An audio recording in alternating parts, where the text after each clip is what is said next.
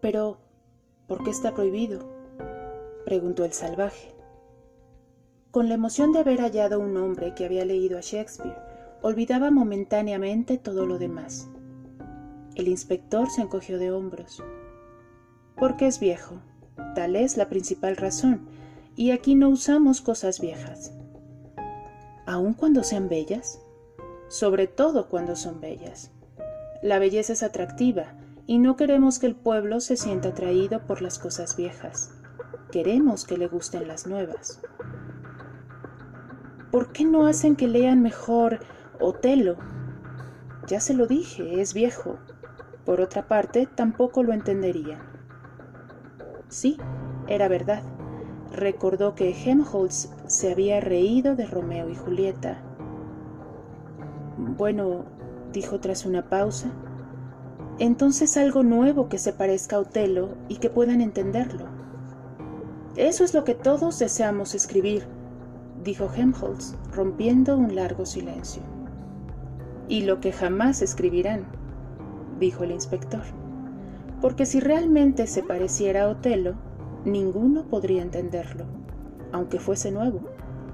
Y si era nuevo, no se podría parecer a Otelo. ¿Por qué no? Eso es, ¿por qué no?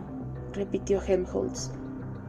Él olvidaba a su vez las desagradables realidades de la situación. Lívido de ansiedad y aprensión, solo Bernard los recordaba. Los otros no les hacían caso. ¿Por qué no? Porque nuestro mundo no es el mismo que el de Otelo. No se pueden hacer automóviles sin acero y no se puede hacer tragedia sin inestabilidad social. El mundo es estable ahora. Las gentes son felices, tienen cuanto desean y no desean nunca lo que no pueden tener. Están a gusto, están seguras, nunca están enfermas, no tienen miedo a la muerte, viven en una bendita ignorancia de la pasión y la vejez, no están cargados de padres ni de madres, no tienen esposas ni amantes que les causen emociones violentas, están condicionados de tal suerte que, prácticamente, no pueden dejar de comportarse como deben de producirse. Y si cualquier cosa no anda bien, ahí está el soma, que habéis arrojado lindamente por la ventana en nombre de la libertad, Mister Salvaje. La libertad.